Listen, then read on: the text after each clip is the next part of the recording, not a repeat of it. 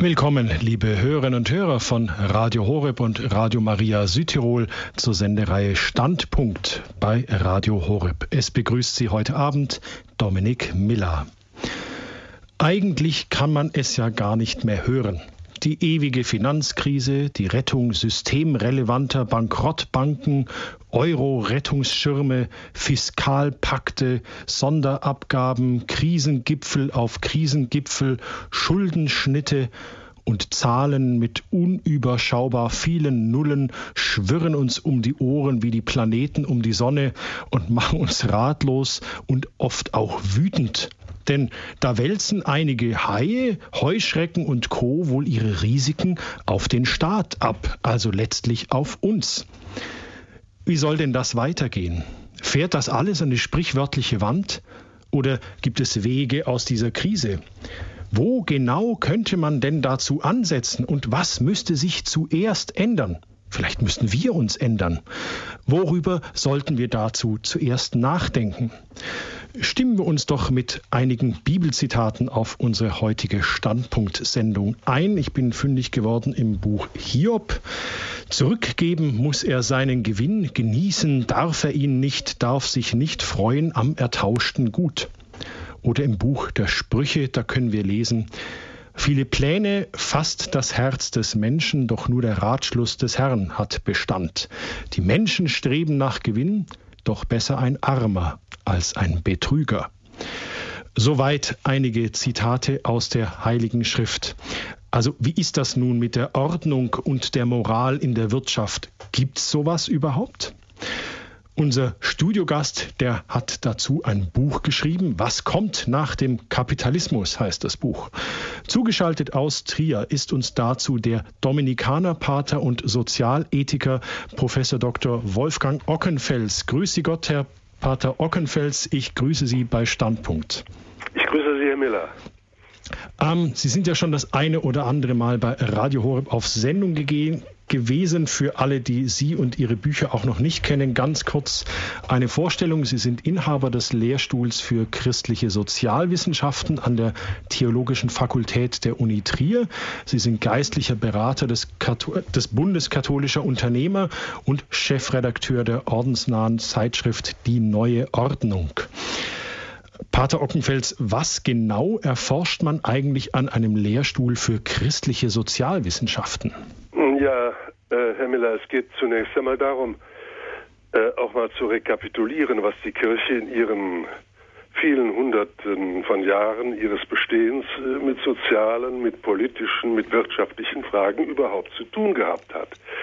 Und da kommt eine ganze Menge dabei heraus, dass wir schon in den Schriften des Alten und auch des Neuen Testamentes äh, durchaus äh, Wertmaßstäbe an die Hand bekommen, mit denen wir als Christen hm, uns äh, zugleich auch als Bürger äh, in den verschiedenen Bereichen verantwortlich bewähren sollen.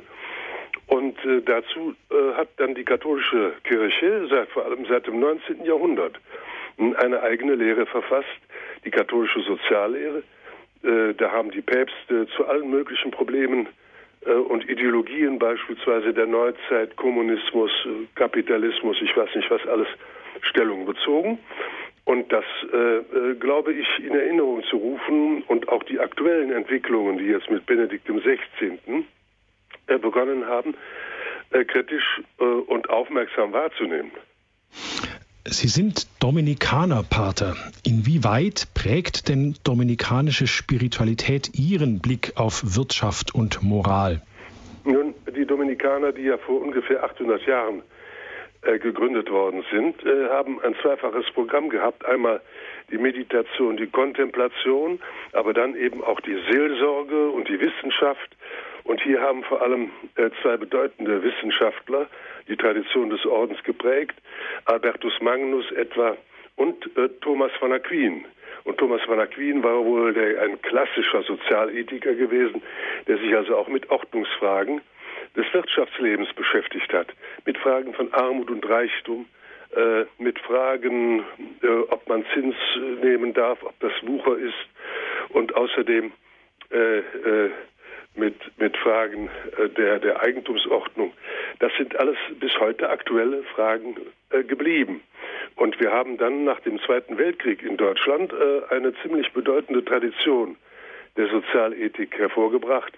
Äh, ich möchte nur erwähnen, dass äh, im Widerstand gegen Hitler äh, einige Dominikaner ganz aktiv beteiligt waren.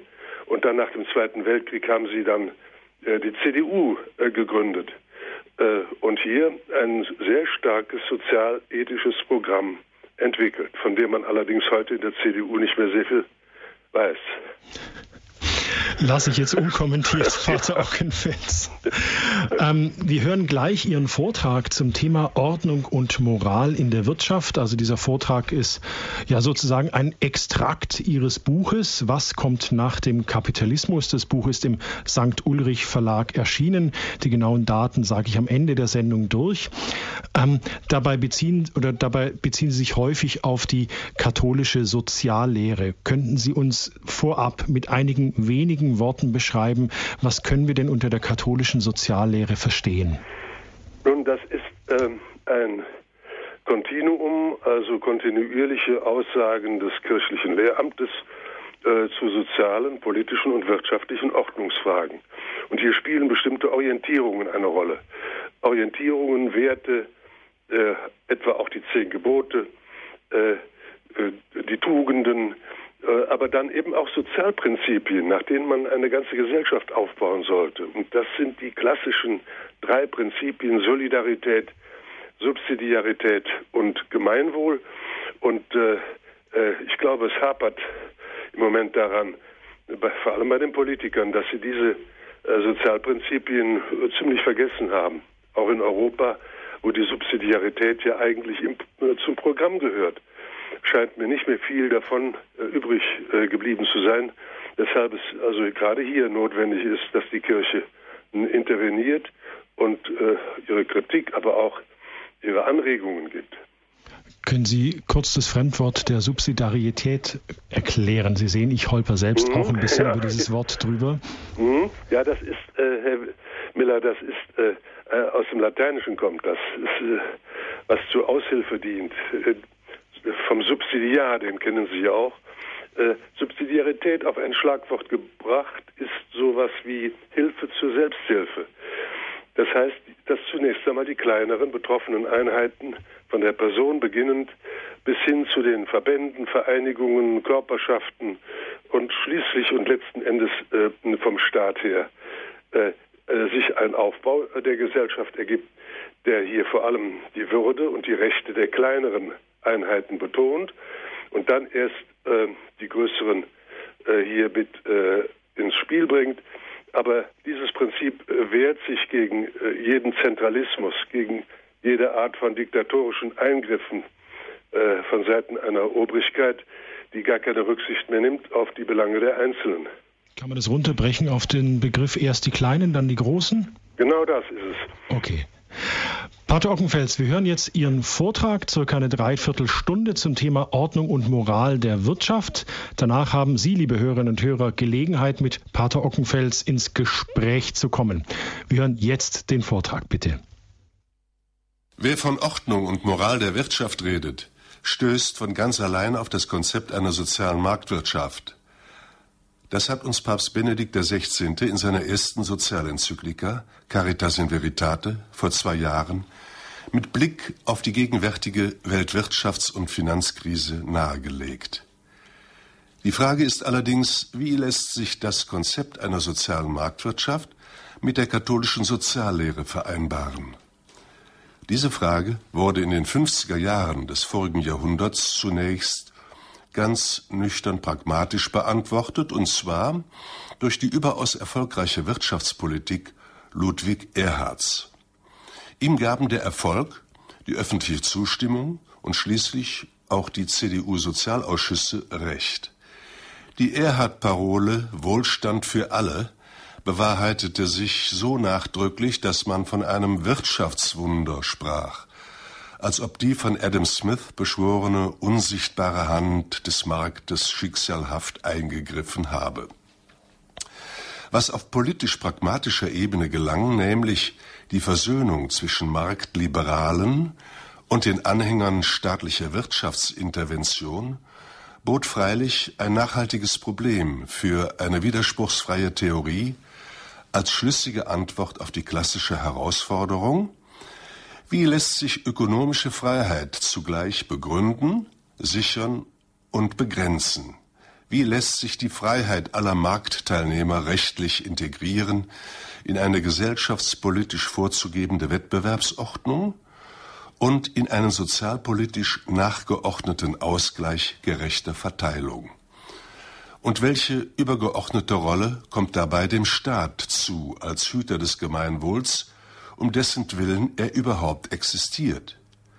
Beschränkt er sich auf eine bloße Rahmenordnungskompetenz oder darf er durch Verstaatlichung, Vergesellschaftung, industriepolitische Planungsvorgaben, Subventionen oder sonstige Interventionen in wirtschaftliche Belange eingreifen und gerät er dabei nicht in Konflikt mit dem Privateigentumsrecht, das schon seit Papst Leo XIII. für Katholiken als Naturrecht gilt und ebenfalls im Grundgesetz der Bundesrepublik Deutschland von 1949 in diesem Sinne verankert wurde, sozial gebunden allerdings an die Verpflichtung der Gemeinwohlverantwortung. Hierzulande haben wir bereits aus guten Gründen den Begriff Kapitalismus gemieden. Unser ganzer Stolz war die soziale Marktwirtschaft. Sie ist sogar noch in ihrer verstümmelten Form sehr erfolgreich gewesen. Überdies ließe sich gut vereinbaren mit der Eigentumslehre der katholischen Soziallehre und dem Subsidiaritätsprinzip. Demnach liegt die Ordnungskraft des Privateigentums vor allem in der Anregung, in der Anreizung von Leistung und in der Verantwortlichkeit der Eigentümer. Der Staat sollte sich darauf konzentrieren, einen rechtlichen Ordnungsrahmen zu schaffen, innerhalb dessen sich die Initiative der Akteure verantwortlich zu bewähren hatte. Was bleibt aber von dieser freiheitlichen Ordnung übrig, wenn die Kapitaleigentümer oder deren Manager die Risiken nicht mehr beherrschen und tragen wollen? Und wenn sie nur Gewinne einstreichen, die Verluste aber auf den Staat abwälzen wollen? Vergessen ist die alte Einsicht, dass die Marktwirtschaft zwingend Privateigentümer voraussetzt, die bei richtigen Entscheidungen vom Markt und nicht vom Staat mit Gewinn belohnt, bei falschen Entscheidungen mit Verlust bestraft werden. Diese marktimmanente Sanktion muss als Disziplinierung allzu waghalsiger Entscheidungen und Risiken erhalten bleiben. Sonst bleibt nur noch der Staat, der die Anreize nach Belieben setzt und das politisch gewünschte Verhalten rechtlich erzwingt dann ist es aber aus mit der wirtschaftlichen Freiheit und vorbei mit der wirtschaftlichen Effizienz und Prosperität. Politiker zeichnen sich ja weder durch tiefere ökonomische Kenntnisse noch durch höhere, den Unternehmern überlegene Moral aus. Zu Recht erwartet man von den Politikern, dass sie um des Gemeinwohls willen einen staatlichen Ordnungsrahmen setzen, der die Vermachtung der Märkte und die Verzerrung des Wettbewerbs verhindert. Monopole und Kartelle sollten durch eine Wettbewerbsordnung ausgeschlossen werden, damit sich die Preise frei und gerecht nach Angebot und Nachfrage herausbilden können. Durch die freie Preisbildung werden Knappheiten signalisiert und überwunden. Diese Einsicht hatte bereits der Jesuit Ludwig Molina im 16. Jahrhundert durch Erfahrung gewonnen. Eine Einsicht übrigens, die später von Walter Eucken, von Josef äh, Höffner, den späteren Kardinalerzbischof von Köln, und von Wilhelm Weber für die soziale Marktwirtschaft fruchtbar gemacht wurde. Das Monopolverbot galt natürlich erst recht für den Staat und traf deshalb den Zentralverwaltungssozialismus und den Staatskapitalismus in gleicher Weise. Die Frage ist, ob sich dieses Problem mit dem Wendejahr 1989, also mit dem Zusammenbruch des äh, Realsozialismus, von alleine erledigt hat oder ob es seit dem schleichenden Kapitalismus-Crash der letzten Jahre eine neue Gestalt annehmen kann. Dieser Crash ruft Erinnerungen wach an die Weltwirtschaftskrise Ende der 20er Jahre, Anfang der 30er Jahre des vorigen Jahrhunderts. Holt uns nun die Geschichte wieder ein, als hätte man nichts aus ihr gelernt? Dieser Geschichte müssen sich gerade jene Marktwirtschaftler stellen, die noch das Attribut sozial ernst nehmen und es auch auf internationaler Ebene neu auszulegen haben. Gibt es weltweit eine neue Konzentration oder Akkumulation oder Monopolisierung des Kapitals, so dass der internationale Wettbewerb darunter leidet? Wird der Mittelstand und das Handwerk langsam aufgerieben? Führt die Entkoppelung von Finanz- und Realwirtschaft nicht zu wüsten Spekulationen und Preisverzerrungen? Wie ist es mit der Zuordnung von Wissen, Kapital und Arbeit in einer globalen Börsenwelt, in der das kurzfristige Shareholder-Value-Denken vorherrscht?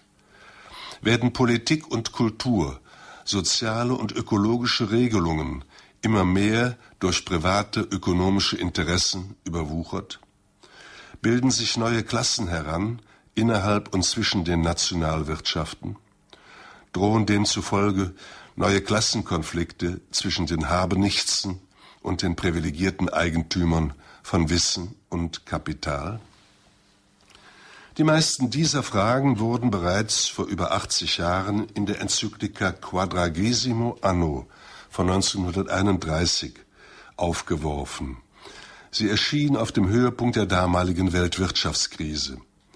Papst Pius XI. reagierte damit zunächst auf die damals modernen staatstotalitären Bewegungen, also auf den Kommunismus, auf den Faschismus, auf den Nationalsozialismus, indem er ihnen das Subsidiaritätsprinzip entgegenhielt, welches die freie Eigenverantwortlichkeit der einzelnen Subjekte hervorhob und die kleineren gesellschaftlichen Einheiten und Gruppen gegenüber jedem Staatsinterventionismus in Schutz nahm.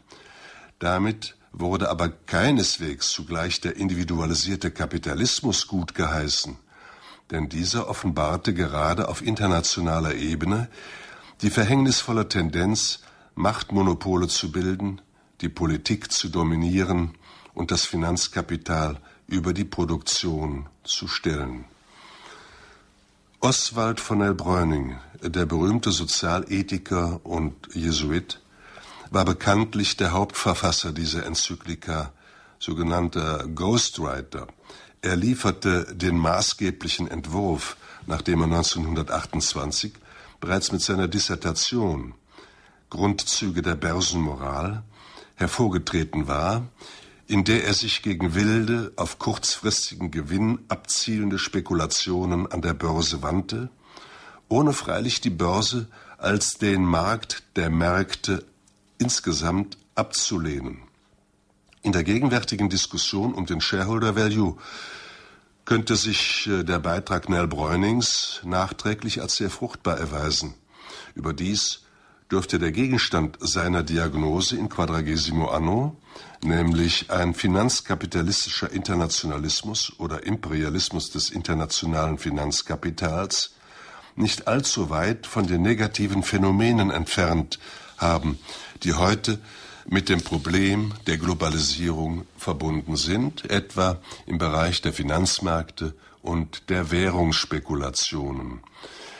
Oswald von Elbräuning konnte sich freilich noch nicht den Fortschritt der Informationstechnik erahnen, vorstellen, durch den die Finanzwelt immer virtueller und die Finanzzirkulation immer schneller und unkontrollierbarer geworden ist. Um der verantwortlichen Freiheit der Wirtschaftssubjekte willen pochen wir jetzt verstärkt auf die Moral der Einzelnen. Als Moral noch hinreichend religiös verankert war, trug sie erheblich zur Disziplinierung der Willkür und auch zur Sinnerfüllung der Freiheit bei. Jetzt, da sie ihre christliche Bodenhaftung weithin verloren hat, wird sie oft selber zur Willkür. Immerhin beklagt man nun den Verlust von moralischen Werten. Vertrauen und Glaubwürdigkeit werden allenthalben beschworen, vor allem von jenen, die diese Ressourcen leichtsinnig verspielt haben. Die zehn Gebote werden wieder entdeckt und die Tugenden neu gefordert. Aufregender als Tugenden sind freilich die abschreckenden Laster, die sich auch besser verfilmen lassen. Als Laster, die zur Hypotheken- und Finanzkrise beigetragen haben, wurden von den Medien hervorgehoben Gier, Maßlosigkeit, Anmaßung, Eitelkeit und so weiter und so fort. Vor ähnlichen klingenden Lastern haben uns schon die frühchristlichen Theologen gewarnt, ohne die Rettung der Marktwirtschaft in den Blick zu nehmen. Die gegenwärtige Krise moralisierend vor allem auf das Laster der Gier zurückzuführen, dürfte allerdings zu kurz greifen. Dazu müsste man schon den Unterschied zwischen Gier und berechtigtem Eigeninteresse deutlich machen. Der Unterschied dürfte in den meisten Fällen darauf hinauslaufen, dass man die Gier immer nur anderen unterstellt, während man selber nur seine eigenen legitimen Eigeninteressen wahrzunehmen vorgibt.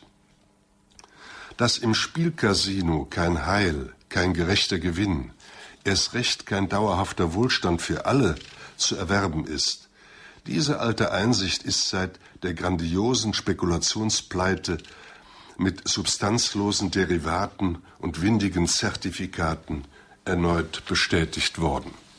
Vielleicht sollten die Ökonomen künftig weniger von Spielregeln und von Spielzügen reden, als ob es sich bei der Marktwirtschaft um ein Spiel handelte. Die Analogie trifft schon deshalb nicht zu, weil der Staat inzwischen nicht nur die Regeln vorgibt, und als Schiedsrichter durchsetzt, sondern selber mitspielt, ja sogar selber als Global Player in Erscheinung tritt.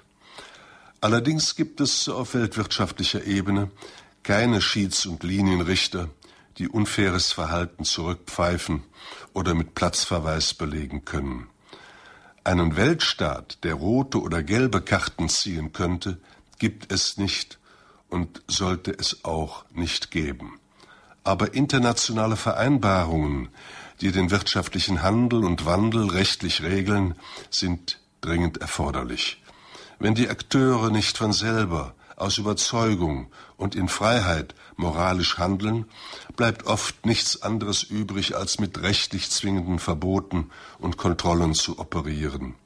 Wer das Vertrauen ruiniert hat, muss eben mit Kontrollen rechnen. Wer alles aufs Spiel gesetzt hat, sollte sich nicht auf Kosten anderer sanieren. Die katholische Soziallehre hat die Würde, das Recht der Arbeit hervorgehoben, indem sie die Arbeitnehmer auch als Kapitaleigner ernst nahm.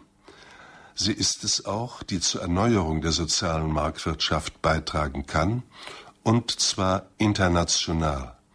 Auf dem Spiel steht unsere Wirtschaftsordnung vor allem deshalb, weil sie in den Sog der globalen Spieler und Deregulierer geraten ist.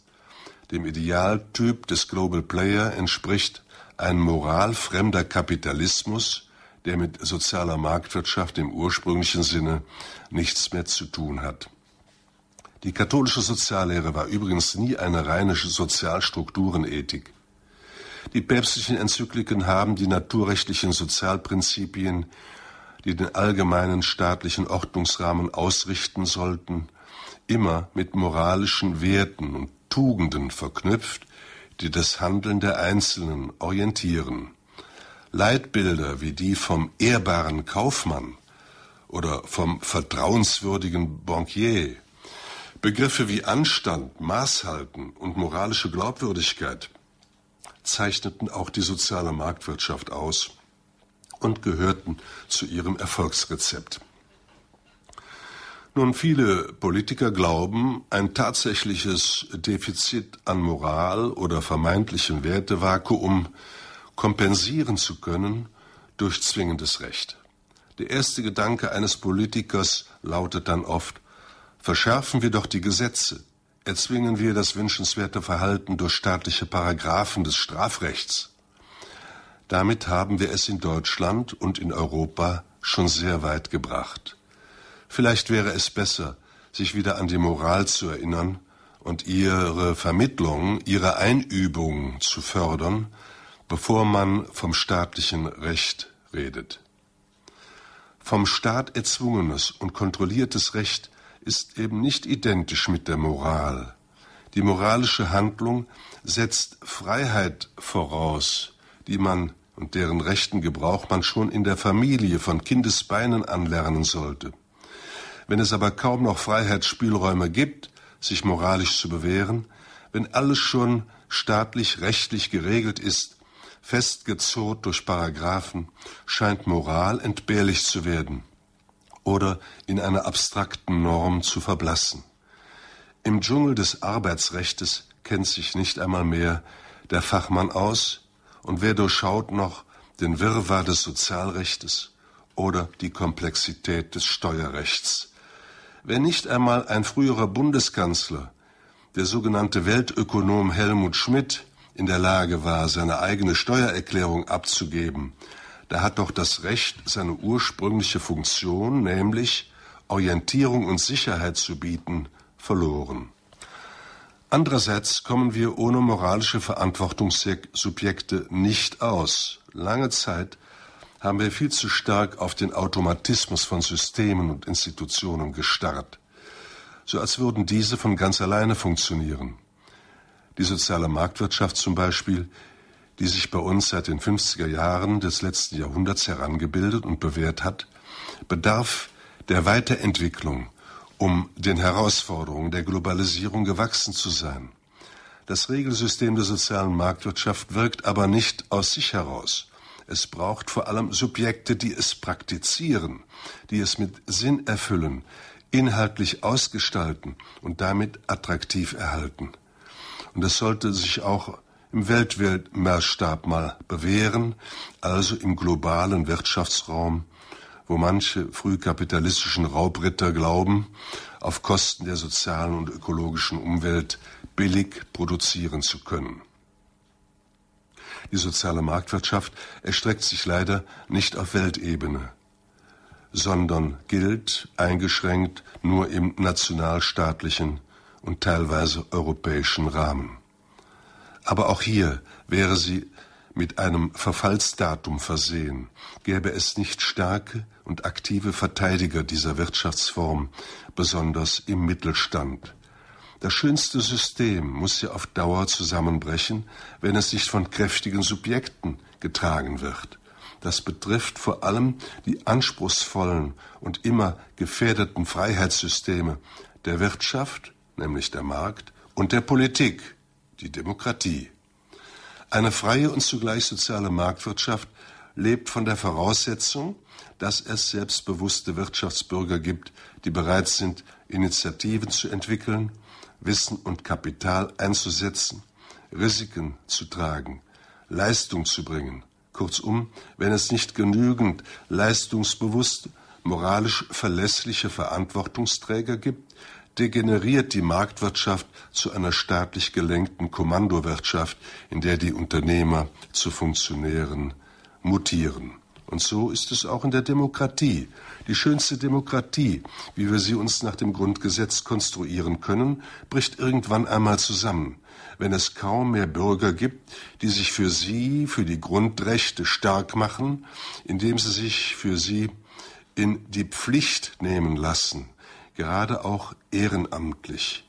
Wenn kaum einer mehr sich für die Sach- und Gemeinwohlfragen der Politik interessiert oder zur Wahl geht, oder sich einer Partei engagiert und sich auch in die Parlamente wählen lässt, dann kann man die Demokratie vergessen. Das heißt also, dass das Wertbewusstsein bereits bei den einzelnen Bürgern, bei den Subjekten wirksam sein muss, bevor man entsprechende Systeme einrichtet, die keineswegs einem Automatismus unterliegen. Eine Ewigkeitsgarantie der Funktionstüchtigkeit kann hier keiner übernehmen. Unsere gesellschaftlichen Institutionen können in eine heftige Krise geraten und sind es bereits, wenn die Subjekte selber morsch, dekadent und korrupt sind.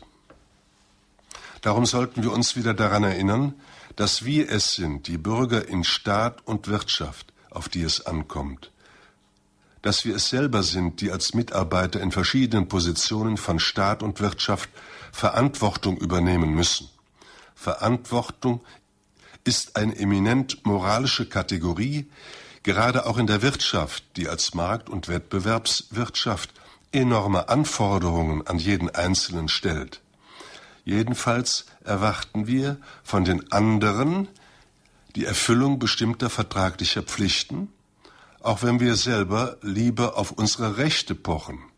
So klagt man gerne über schwindende Arbeits- und Zahlungsmoral, wenn man selber davon betroffen ist.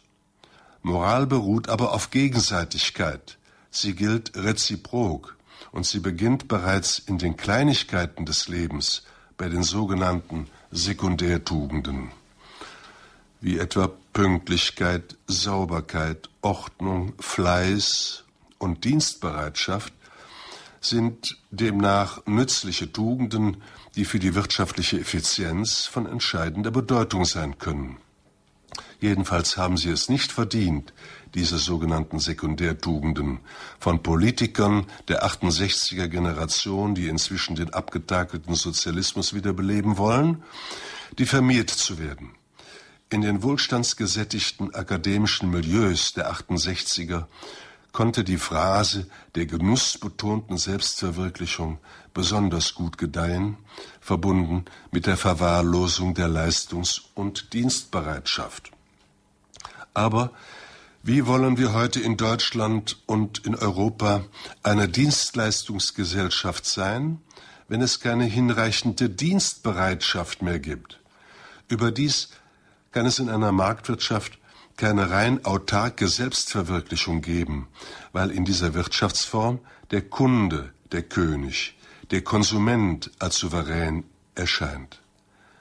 Produzenten haben also eine Dienstfunktion wahrzunehmen, Sie sollen sich nützlich machen für andere, indem sie ihnen qualitative und preisgünstige Güter und Dienstleistungen anbieten. Sie sollen Knappheiten, das heißt Armut, beseitigen und überwinden. Darin liegt bereits ein hohes moralisches Ziel der Marktwirtschaft, und zwar weltweit.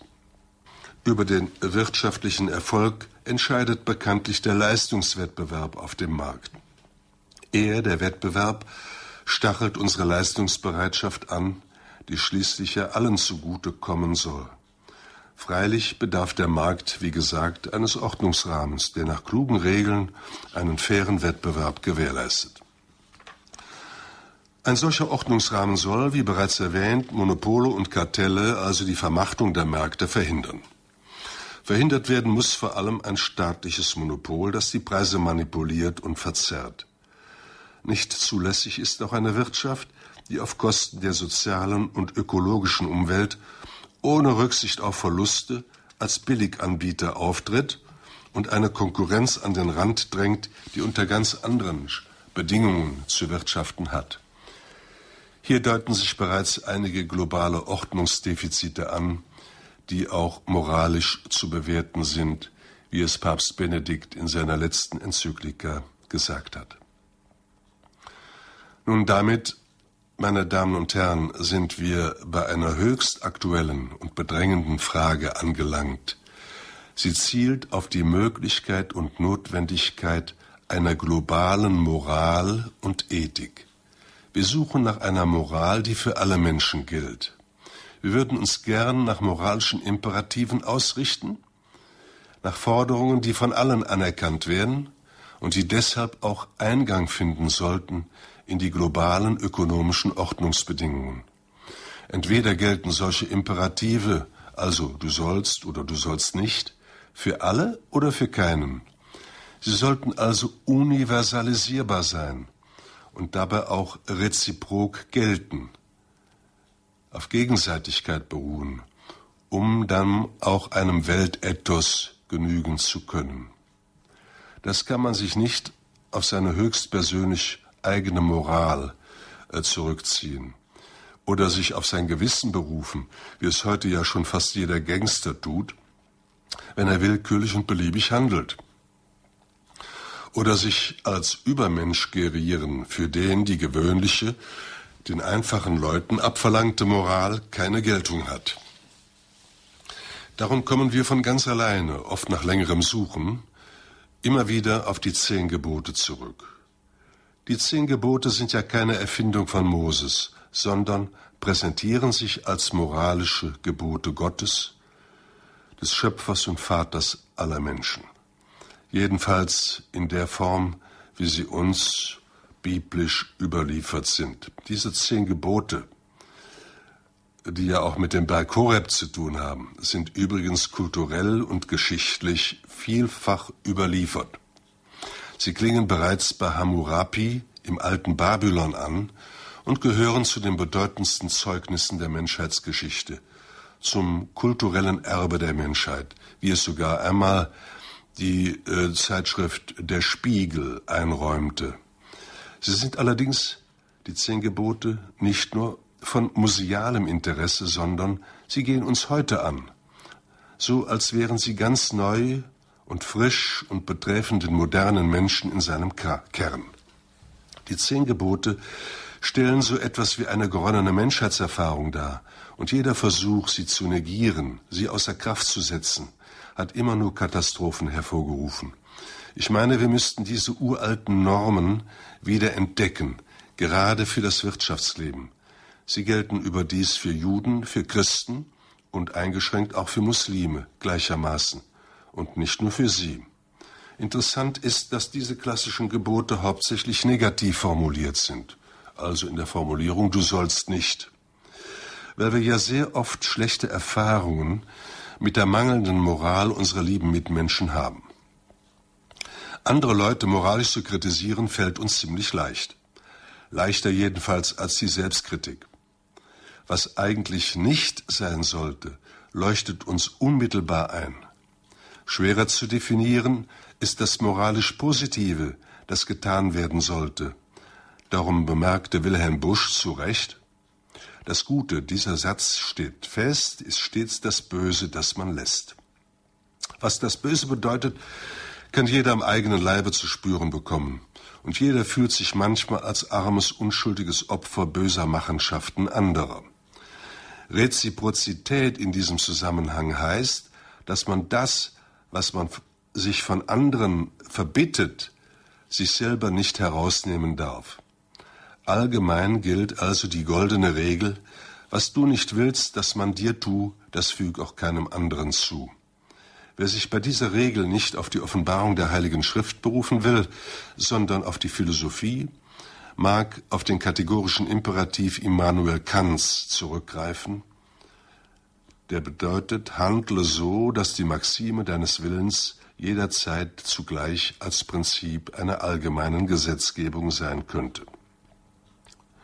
Um diese formale Regel mit allgemeingültigen Inhalten zu füllen, lohnt sich der Rückgriff auf die zehn Gebote. Diese Imperative bedürfen freilich der konkreten Entfaltung, der Anwendung auf jeweils konkrete Situationen. Die Nachfrage nach äh, konkreten Wertorientierung ist überraschend groß, auch wenn der Text der uralten Gebote einigen Zeitgenossen etwas befremdlich klingt. Andererseits freut man sich über die kurze und knappe, pointiert zugespitzte, leicht zu merkende Kurzfassung des Dekalogs. Ein komprimierter Katalog moralischer Maßstäbe, eine Reduktion der Komplexität auf das Wesentliche. Und deshalb eignet er sich als eine autoritative Berufungsinstanz in allen Lebenslagen, ob im Unternehmen, in der Politik oder in der Familie. Schon das erste Gebot spricht von einer Sache, die uns stark angeht. Ich bin der Herr dein Gott. Du sollst keine anderen Götter neben mir haben. Täglich können wir Erfahrungen machen mit Leuten, die sich selber als kleine Herrgötter aufspielen und dabei meist unangenehm auffallen. Sie leiden unter einem sogenannten Gotteskomplex. Sie sind von der eigenen Bedeutung so zu Tränen gerührt, dass sie nicht einmal mehr ihre eigenen Schwächen sehen. Manche Chefs halten sich ja für allwissend und für allmächtig. Sie sind beratungsresistent. Bei ihnen kann man lange auf das Eigengeständnis warten, dass auch sie nur Menschen unter Menschen sind. Vielleicht ist ihnen der Erfolg zu Kopf gestiegen und es fehlt ihnen der realistische Mut, für andere da zu sein, zu dienen, also die Demut.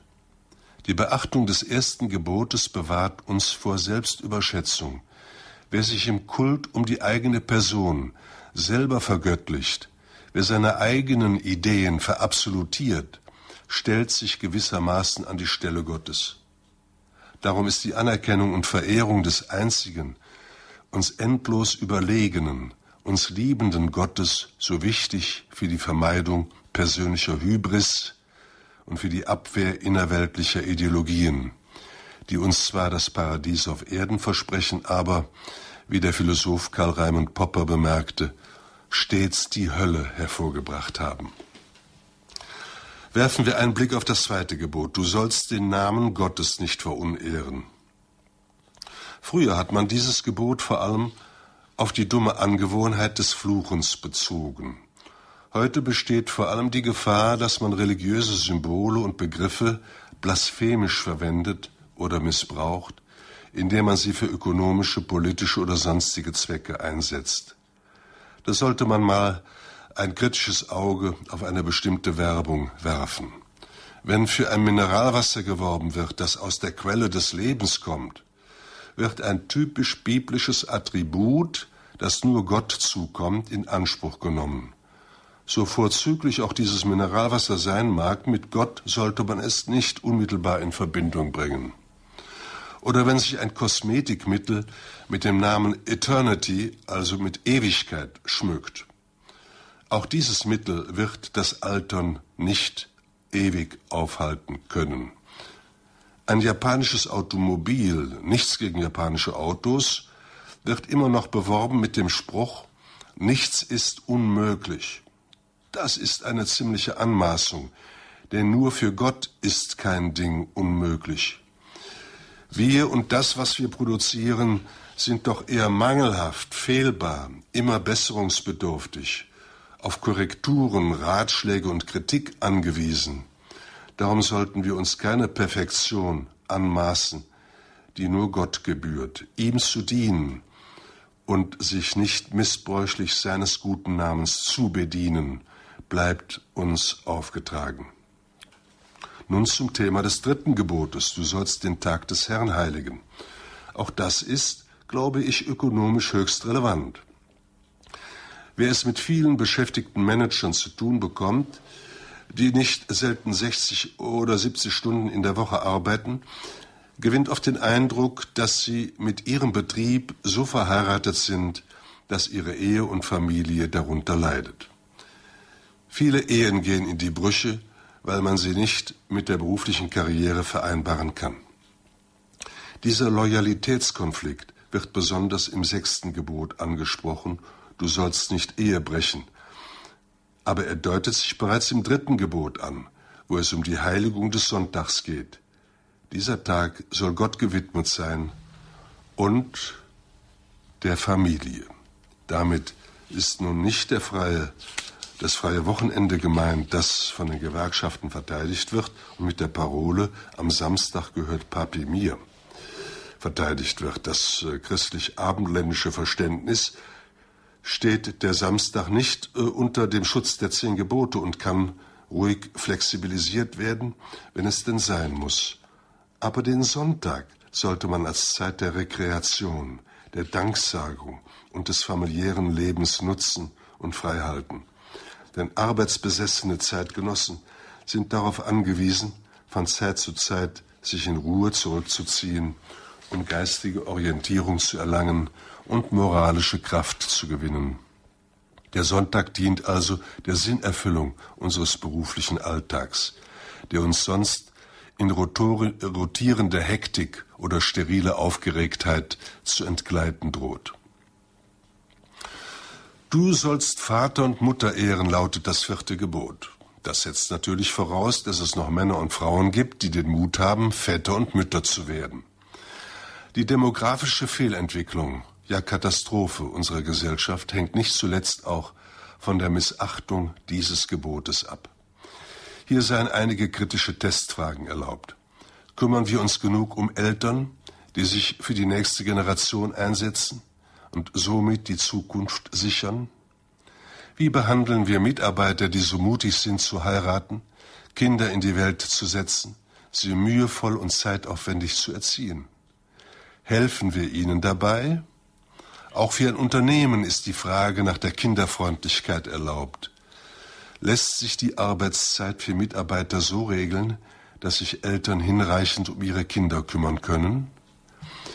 Können Betriebe, Kindergärten und andere Betreuungsmöglichkeiten organisiert werden, um Müttern und Vätern die Verbindung von Berufs- und Familienarbeit zu erleichtern? Das fünfte Gebot heißt bekanntlich, du sollst nicht töten. Im übertragenen Sinne bedeutet es für die Wirtschaft, dem Leben dienliche Güter und Dienstleistungen in humaner Weise hervorzubringen. Hinsichtlich der Mitarbeiter geht es um die Achtung ihrer Menschenwürde, indem man etwa Mobbing verhindert und ein Klima der Angst vermeidet. Auch im schärfer werdenden Wettbewerb sind die Konkurrenten zu respektieren und nicht mit unfairen Mitteln zu vernichten. Wie bereits angedeutet, lässt sich das sechste Gebot, du sollst nicht Ehe brechen, für die Wirtschaft folgendermaßen interpretieren. Sei nicht so mit einem Unternehmen verheiratet, dass Ehe und Familie darunter leiden. Bedenke die Treuepflicht gegenüber deiner Familie. Von ganz zentraler Bedeutung für die Marktwirtschaft ist bekanntlich das Recht des Privateigentums. Dieses wird durch das siebte Gebot, du sollst nicht stehlen, garantiert und geschützt. Das bedeutet, man möge doch bitte die Eigentumsbildung durch Leistung und nicht durch Diebstahl betreiben. Die Öffentlichkeit reagiert gereizt, wenn sich manche Spitzenmanager Gehälter zumessen, die ja mit Leistungskategorien gar nicht mehr zu fassen sind. Weniger sensibel reagiert man äh, bei den um sich greifenden Eigentumsdelikten in anderen Teilen der Gesellschaft. Wie viele Mitarbeiter vergreifen sich am Eigentum ihres Betriebes? Wie stark ist der Versicherungsbetrug gestiegen und auch die Schwarzarbeit, die als Steuerhinterziehung zu ahnden wäre? Empirisch erwiesen ist auch die Zunahme von geistigem Diebstahl, etwa bei Raubkopien im Internet. Das geistige und materielle Eigentum scheint immer weniger respektiert zu werden.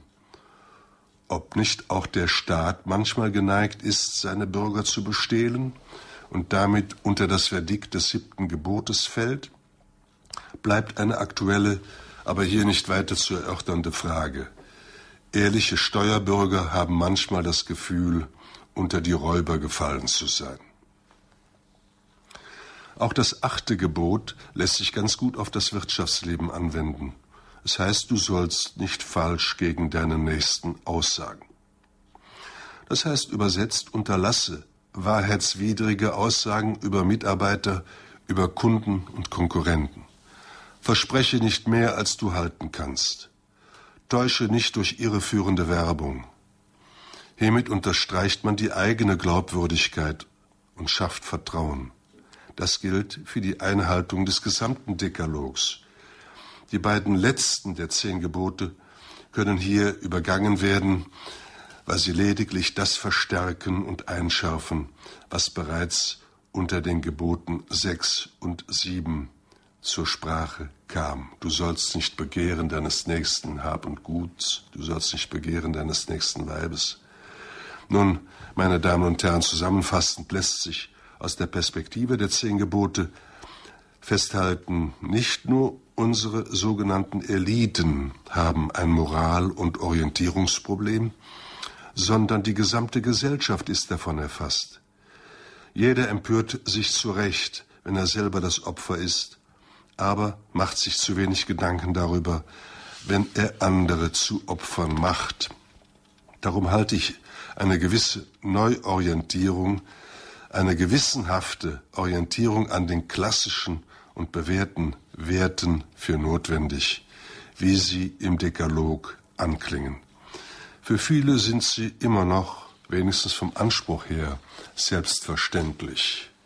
Denn man hat sie von Kindheit an eingeübt oder wenigstens aufgrund von Lebenserfahrung als sinnvoll erfahren.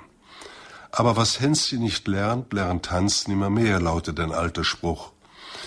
Mit dieser Weisheit ist gewiss nicht das Auswendiglernen gemeint, oder die kognitiv-rationale Einsicht in ethische Zusammenhänge. Was die bloße Kenntnis des Wortlauts und der Reihenfolge der zehn Gebote betrifft, könnte eine PISA-Studie erschreckende Ergebnisse zutage fördern.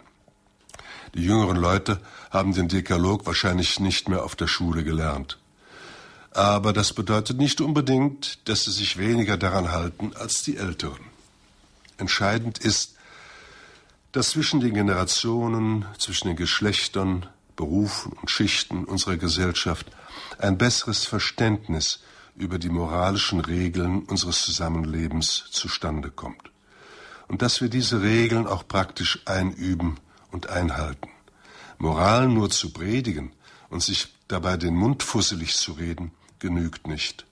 Auch nicht, dass uns der gestrenge Vater Staat auf dem Rechtswege das einbläut, was auf dem Weg der Freiwilligkeit besser und überzeugender gelingen mag. Durch praktische Vorbilder etwa, die uns zur Nachahmung reizen und die zeigen, wie erleichternd und befreiend moralisches Verhalten sein kann. Dann erscheinen einem auch die zehn Gebote nicht als von außen aufgezwungene Moralnormen, sondern als plausible und evidente Leitbilder, auf die man sich verlassen kann. Kurzum, auch im Geschäftsleben erweist es sich, und zwar weltweit, wie sehr wir auf verlässliche moralische Werte und Leitbilder angewiesen sind. Diese sollten das ohnehin schon komplizierte Leben ja nicht noch zusätzlich erschweren, sondern erleichtern. Sie lehren uns, wie man auch mit Leuten kooperieren und gut auskommen kann, die wir nicht sympathisch finden oder sogar für Gegner halten. Dann stellt sich auch heraus, dass moralisches Verhalten weniger kostet an Mühe und Geld, als es Nutzen verheißt, jedenfalls mittel- und langfristig. Die Investition in Glaubwürdigkeit und Vertrauen zahlt sich immer aus, nicht nur finanziell. Wir dürfen annehmen, dass gewisse Wertverluste nicht in einer völligen Dekadenz der Moral enden, denn es gibt auch immer neue Wertinitiativen, neue Mobilisierungen von Wertreserven und Werteressourcen, vor allem die Regeneration, die ewige Wiederkehr klassischer Werttraditionen wie die zehn Gebote.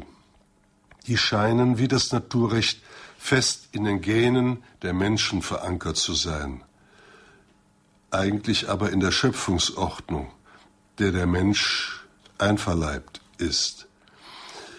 Manche nennen es hier die Selbstregulierung der Weltgeschichte, andere vertrauen auf die Vorsehung, und die befreiende Hilfe Gottes. Das dispensiert uns nicht davon, uns selber ins Zeug zu legen und von der Freiheit eines Christenmenschen in Verantwortung vor Gott einen möglichst sinnvollen Gebrauch zu machen. Ich danke sehr für Ihre Aufmerksamkeit. Vielen Dank, Pater Ockenfels, soweit der kurze Vortrag Ordnung und Moral der Wirtschaft. Wenn Sie, liebe Hörerinnen und Hörer, sich melden möchten bei uns im Münchner Studio, wenn Sie Fragen an Pater Ockenfels haben, wenn Sie selber dazu einen Beitrag bringen möchten, wenn Sie Ideen, Vorschläge oder wie gesagt nachbohrende Fragen haben. Die Hörernummer, die ist ab jetzt geschaltet. Thema heute bei Standpunkt Ordnung und Moral der Wirtschaft. Was kommt nach dem Kapitalismus? Wir sind im Gespräch mit Pater Professor Dr. Wolfgang Ockenfels. Er ist auch Autor des gleichnamigen Buches. Pater Ockenfels, vielen Dank für ja die Vorstellung der zehn Gebote für die Wirtschaft. Viele die heute diese, die Finanzkrise sehen und die der älteren Generation angehören, die fragen sich ja, Mensch, warum ist denn so ein Wirtschaftswunder wie früher nach dem Zweiten Weltkrieg heute nicht möglich? Ja, ob das überhaupt ein wirkliches Wunder gewesen ist, das kann man ja noch bezweifeln. Das war ja damals äh, die Zeit des Aufbaus nach einem äh, fürchterlichen Krieg mit den entsetzlichen Verlusten an Menschen und Werten. Und äh, eine große ja, Hungersnot herrschte ja eigentlich, eine große Nachfrage, die befriedigt werden musste, aber eben auch eine ungeheure Leistungsbereitschaft, aus diesem Trümmerhaufen wieder äh, eine funktionierende, gute Wirtschaft zu machen. Ich glaube, dass hier äh, alte Tugenden äh, eine große Rolle gespielt haben, äh, sich aus diesem Schlamassel zu befreien. Äh, das war das Ergebnis äh, von Ingenium, von guter Organisation, vor allem vom Fleiß der vielen, der vielen Arbeitnehmer. Nicht nur die Fantasie der Unternehmer war hier gefragt, und es war natürlich auch eine Menge Glück. Und wir hatten damals diesen, unter diesen Umständen eine eine Hilfe, einen Marshallplan, der uns wieder auf die Beine geholfen hat, dann eine hervorragende Wirtschaftspolitik durch Ludwig Erhard. Also von Wunder ist ja eigentlich keine Rede, aber es ist eine wirklich bemerkenswerte Zeit des äh, Wiederaufbaus gewesen. Äh, ich hoffe nicht, dass wir wieder äh, in die Lage kommen, äh, so abzustürzen, dass wir, dass wir wieder ganz von unten anfangen müssen. Aber man sollte sich schon äh, an die Erfahrungen äh, erinnern, die man damals gehabt hat und auch an die soziale Marktwirtschaft, die ja damals äh, zum Programm geworden ist und an der ja auch die katholische Soziallehre erheblich beteiligt war. Soweit Pater Ockenfels. Wir hören etwas Musik.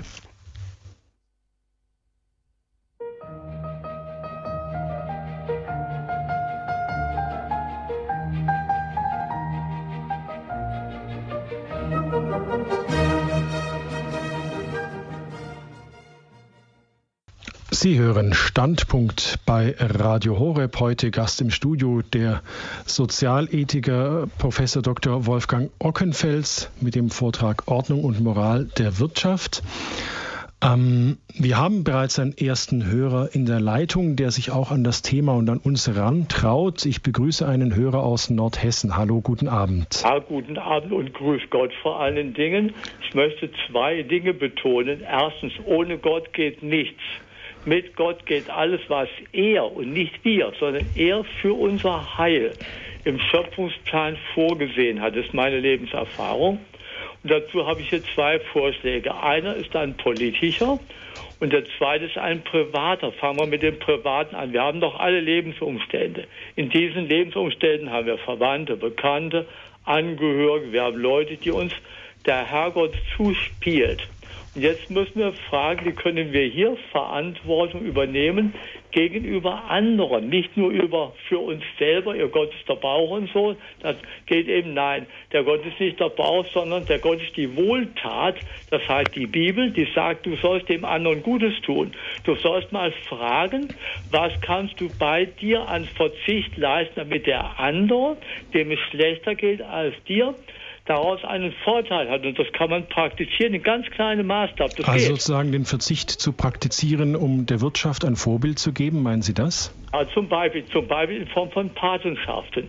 Wie viele Leute meinen das in Amerika, diese Milliardäre, die da Patenschaften übernehmen? Und das kann man im Kleinen auch machen gibt kleine Leute, die haben kleine Patenschaften. Ich habe auch eine, ein Kollege, ein Kamerad von mir, ein Leidensgefährte von mir, ich bin behindert, der hatte auch Patenschaften, der hatte in der dritten Welt gehabt. Ich habe sie hier bei uns hier zu Hause in Deutschland habe ich eine. Und damit kann man wirklich etwas bessern. Man kann Leuten helfen, dass es die merken, ja, es gibt einen Gott. Also Vorbild, Vorbild, Vorbild durch ehrenamtliches Engagement zum Beispiel. Richtig, so könnte man es nennen. Zum Beispiel die Patenschaft ist ein solches Engagement. Das ist die eine Sache. Also ohne Gott geht sowieso nicht.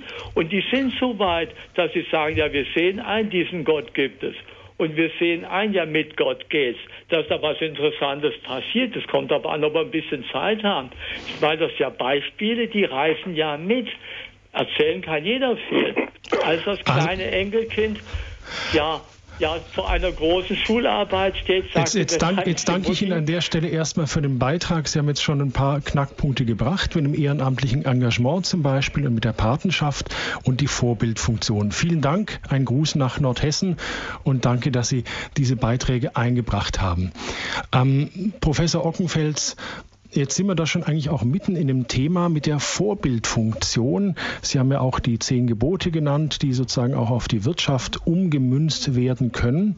Und Sie haben ja auch ja, angesprochen, dass diese Subjekte, also sprich die Personen, ja fehlen, die tja, da vorangehen, die da ein Vorbild sind, so wie es zum Beispiel auch jetzt unser Hörer aus Nordhessen gebracht hat, der das so im Kleinen gebracht hat, bei, unter den Menschen, die ich kenne, im persönlichen Engagement. Wo gibt es denn sowas vielleicht schon in der Wirtschaft? Gibt es da irgendwo Lichtstreife am Horizont, die uns hoffen lassen können? Äh, ja, es gibt durchaus Initiativen und schon seit langer Zeit.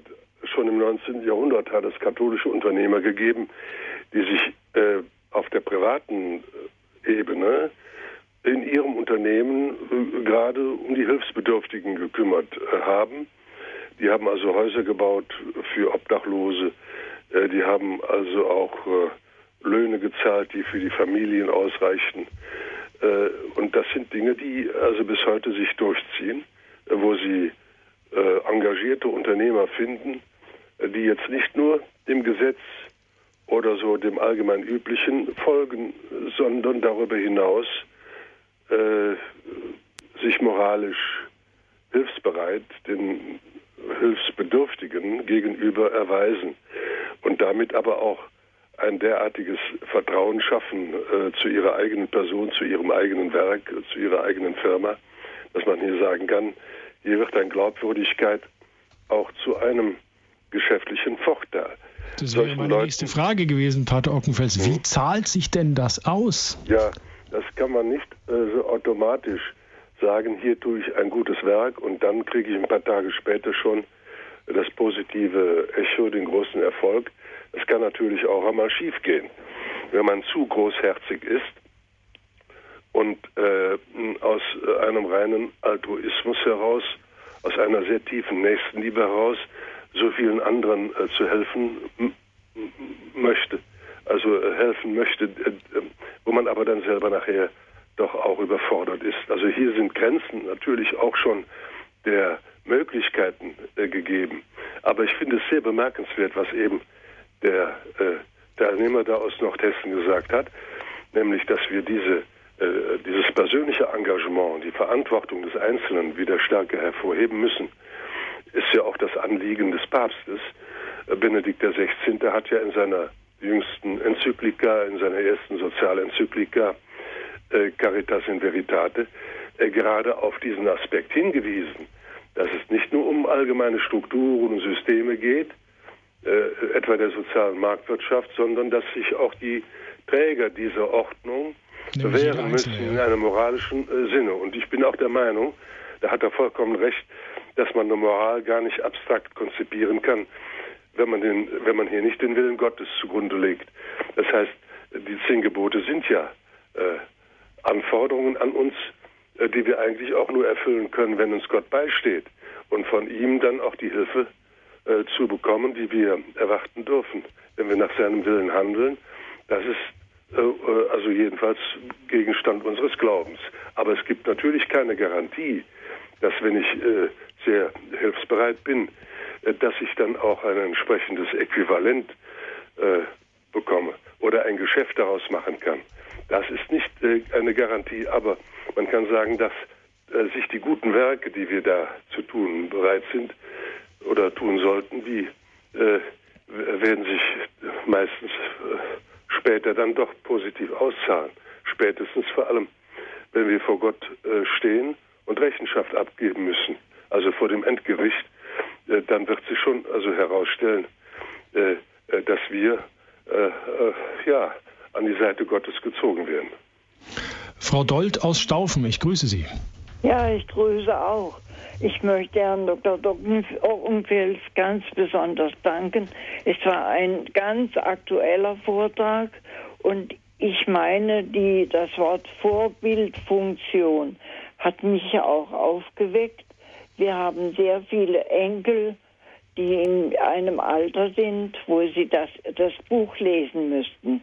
Ich möchte gerne noch mal wissen, wie Ihr Buch heißt, denn ich möchte es kaufen und möchte es meinen Enkeln schenken.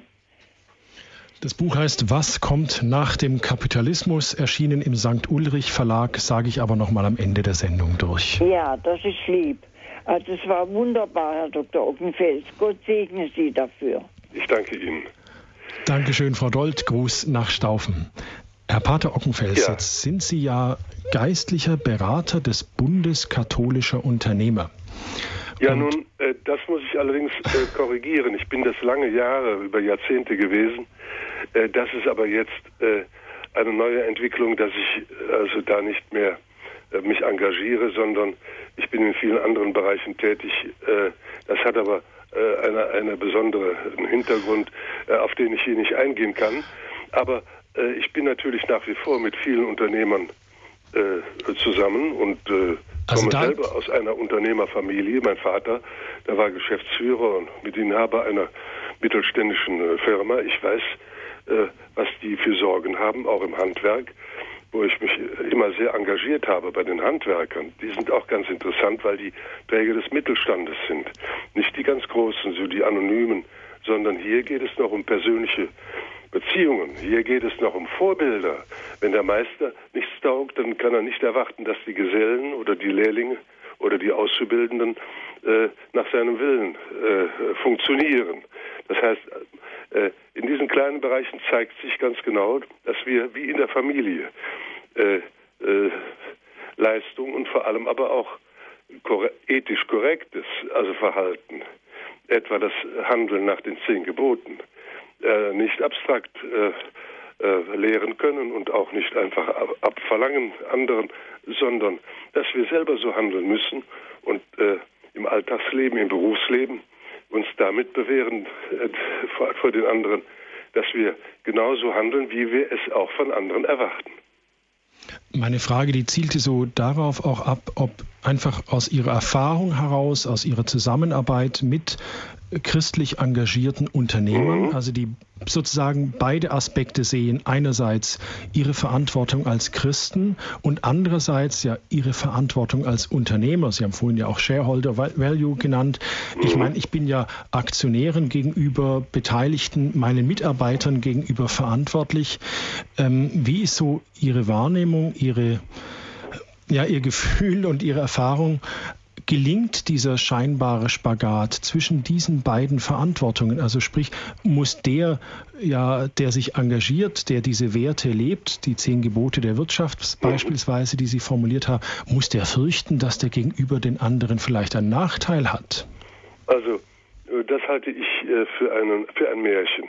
Ich habe noch keinen Unternehmer getroffen, der durch ein Übermaß an moralischer Verantwortung pleite gegangen wäre, sondern genau das Gegenteil ist der Fall.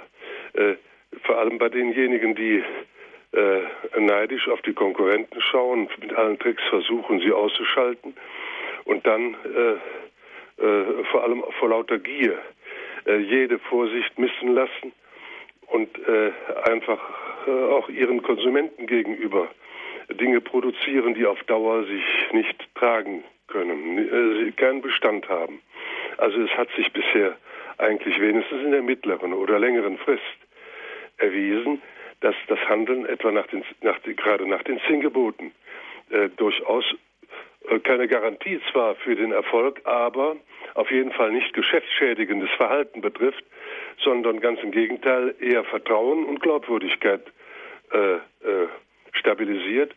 Äh, und ich glaube, darauf kommt es vor allem an, dass, dass Unternehmer, die etwas produzieren mit ihren Mitarbeitern, äh, den Kunden gegenüber eine Verantwortung haben, äh, die auch dann nur gewillt sind, einen Preis für eine gute Ware äh, zu zahlen, wenn sie nicht dabei betrogen werden. Wenn sie nicht das Gefühl haben, dass sie hier durch falsche Versprechungen und Verheißungen hinters Licht geführt werden. Also mir scheint äh, solche simplen Beispiele wie du sollst nicht äh, stehlen, vor allem du sollst kein falsches Zeugnis geben, das äh, merken die Kunden schon, wenn sie betrogen werden. Durch eine Propaganda, durch eine Werbung, die ihnen das Blaue vom Himmel herunter versprechen, aber dann vielleicht doch nicht eingehalten werden können. Darum äh, lohnt es sich schon, kann man, möchte ich diese These durchaus aufrechterhalten, dass es sich auch äh, materiell auszahlt.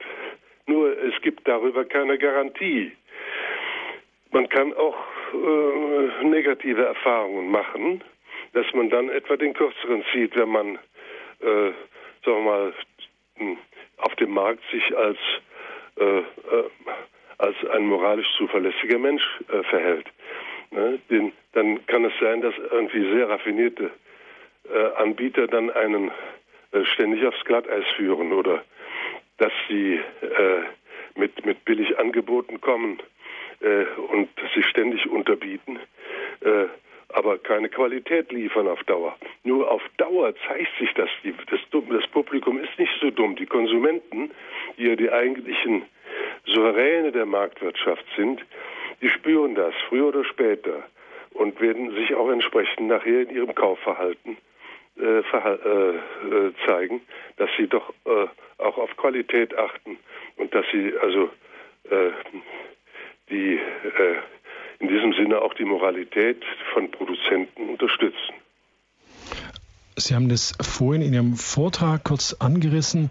Warum greift es denn zu kurz, die Krise nur auf die Gier zu beschränken. Es gibt ja. einen berühmten Vortrag im Kino, äh, der Vortrag von Gordon Gecko in äh, äh, Oliver Stones Wall Street, der Film aus den 80er Jahren, wo er ein Loblied auf die Gier singt, dieser Finanzhai, den äh, Michael Douglas da verkörpert. Warum greift die, die Krise auf die Gier zurückzuführen zu kurz? Ja, also erstens mal ist die Gier äh, ebenso äh, wie, wie der Geiz, diese schwachsinnige Parole Geiz ist geil, davon sollte man sich auch langsam mal trennen. Äh, und die Gier auf der anderen Seite, äh, an sich werden Sie kaum einen finden, der es zugibt, dass er selber gierig sei. Er wird immer nur von einem mm, ja, legitimen Eigeninteresse reden. Aber was die Gier sagt, ist die Maßlosigkeit. Man möchte möglichst schnell äh, von heute auf morgen über Nacht reich werden und dann ist, ist manchem dann auch alles egal. Äh, äh, nach mir die Sintflut, ne, was dann kommen wird. Hauptsache, sie haben sich selber äh, bedient und ohne äh, Leistung sehr schnell reich zu werden, ist der Traum natürlich von vielen Yuppies und, äh, und, und, und, und möchte gerne Typen, die aber auf Dauer nicht durchkommen werden damit. Äh, Leute, die geizig sind und, und vor allem Leute, die auch äh, gierig sind, die meidet man normalerweise. Ne? Darum wird das immer irgendwie kamoufliert, man versteckt sich dann hinter anderen Formeln. Aber es ist äh, jahrelang jetzt, kann man schon sagen, zwei, drei Jahre lang, äh, haben vor allem die, die Journale, die Zeitungen, die ganze die Wirtschaftskrise, hier vor allem die Hypothekenkrise in Amerika, die Bankenkrise und jetzt die Verschuldungskrise auf Gier zurückgeführt. Ich finde, das reicht nicht aus. Da gibt es noch ganz andere Dinge, die man hier äh, berücksichtigen muss. Äh, strukturelle Probleme, auch Staatsprobleme, also vor allem, dass der, dass der Staat so viele Schulden macht. Nicht nur die Privaten, sondern der Staat hier mit einem schlechten Beispiel vorangeht. Äh, das, das müsste man schon mal näher äh, analysieren. Äh, es ist übrigens äh, sehr schwer, die heutige äh, Wirtschaftskrise auf eine Formel zu bringen, ihre Ursachen so äh, kurzerhand auf, auf, auf Gier oder irgendeinen einzelnen Faktor äh, zu reduzieren, geht nicht. Es sind ja kaum die Wirtschaftswissenschaftler in der Lage, einen, äh, die, die heutige Krise in ihren Grundlagen genau zu erklären. Und kaum einer weiß, wohin es führen wird. Die Situation, in der wir heute sind, die ist noch ja, krisenhaft zugespitzt und nach oben offen. Nicht die, die Skala der Krisenmöglichkeit geht nach oben weiter äh, hinauf. Ne? Also wir können auch einen großen Kladderadatsch erleben und nachher sind alle erstaunt und baff, dass es so weit gekommen ist. Wie konnte es eigentlich überhaupt jetzt aus Ihrer Sicht so weit kommen, dass die Kapitaleigentümer Risiken äh, eingehen, das Risiko nicht mehr tragen wollen. Also dass sie sozusagen, äh, wenn es gut geht, profitieren sie und wenn es schief geht, zahlt der Staat. Wie, ja, wie, wie, konnte es überhaupt zu dieser, dieser völligen Verdrehung kommen? Das frage ich mich jetzt als blutiger ja. Laie und einfacher Moderator hier am Mikrofon. Ja, das frage ich mich genauso wie Sie auch. Weil wenn ich also, Mist baue, werde ich doch bestraft. Mache ja. ich eine schlechte Sendung, kriege ich Anrufe. So ist das, ja. Und viele verlieren ihren Job, ihre Arbeit, wenn sie äh, äh, Dinge liefern, äh, die, die unter Niveau sind. Das ist überall der Fall. Äh, Im Wirtschaftsleben allerdings haben sich die Spekulanten äh, ausgerechnet, ne, dass sie alle möglichen hohen Risiken eingehen können, ohne dass sie nachher selber dafür haften müssen. Das liegt aber daran, hauptsächlich daran, dass, äh, dass wir es oft oder in vielen Fällen hier mit Managern zu tun haben, die selber gar nicht Eigentümer sind, sondern die mit dem Geld anderer äh, hohe Risiken eingehen, spekulieren, äh, eben in der Hoffnung, dass das gut geht. Aber wenn es dann schlecht geht, dann weigern sie sich irgendwie dafür, äh, in Haftung äh, zu treten, also das heißt dafür zur, Haft, zur Rechenschaft gezogen zu werden. Und das äh, ist eigentlich ganz gegen die Regel des äh, Privateigentums äh, gerichtet. Man kann eben nicht auf der einen Seite, äh, wenn es gut geht, die Gewinne einstreichen, aber wenn es schlecht geht, dann plötzlich den Vater Staat bitten, das zu übernehmen wenn das so weitergeht, dann wird der Staat immer, immer mehr Bereiche in der Wirtschaft unter seiner Kuratel äh, halten.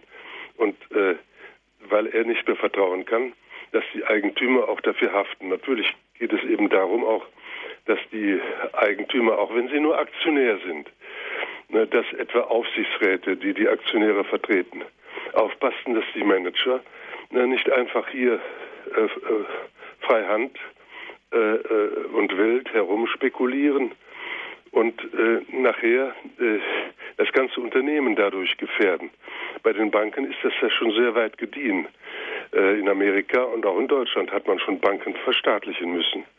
Und äh, dann kommt die Frage auf, äh, äh wie ist das Privateigentum überhaupt noch äh, in der Wirtschaftsordnung zu sehen? Wir haben früher immer angenommen, und das gilt auch grundsätzlich nach wie vor, jede Marktwirtschaft hängt daran, dass wir es mit Privateigentümern zu tun haben, die auch Verantwortung übernehmen können. Das heißt, wenn sie falsch wirtschaften, Dinge produzieren, die auf dem Markt nicht angenommen werden, äh, dann verschwinden sie vom Markt. Die müssen also auch pleite gehen können. Ein Unternehmen hat nicht äh, die Bestandsgarantie auf Ewigkeit, äh, sondern er muss dann seinen Platz auf dem Markt räumen für andere Anbieter, wenn er also nicht zum Zuge kommt und Dinge produziert, die keinen interessieren oder die einfach zu teuer sind für die Qualität. Also man muss dann das Risiko äh, bei dem Kapitaleigentümer äh, ansiedeln, der äh, ebenso wie er zu Recht Gewinne machen kann, wenn er gut auf dem Markt sich platzieren kann.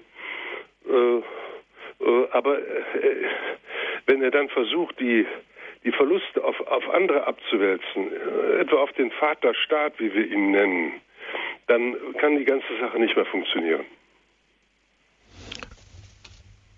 Warum hört man während äh, der gesamten Finanzkrise, die ja jetzt schon einige Jahre andauert, eigentlich seitens eben der ja der Kirchenführer, der Bischöfe eigentlich relativ wenig dazu, dass es vielleicht ein, das Finanzgebaren, wie wir es jetzt gerade eben auch beschrieben haben, also keine Verantwortung zu übernehmen, dass sowas mhm. angeprangert wird.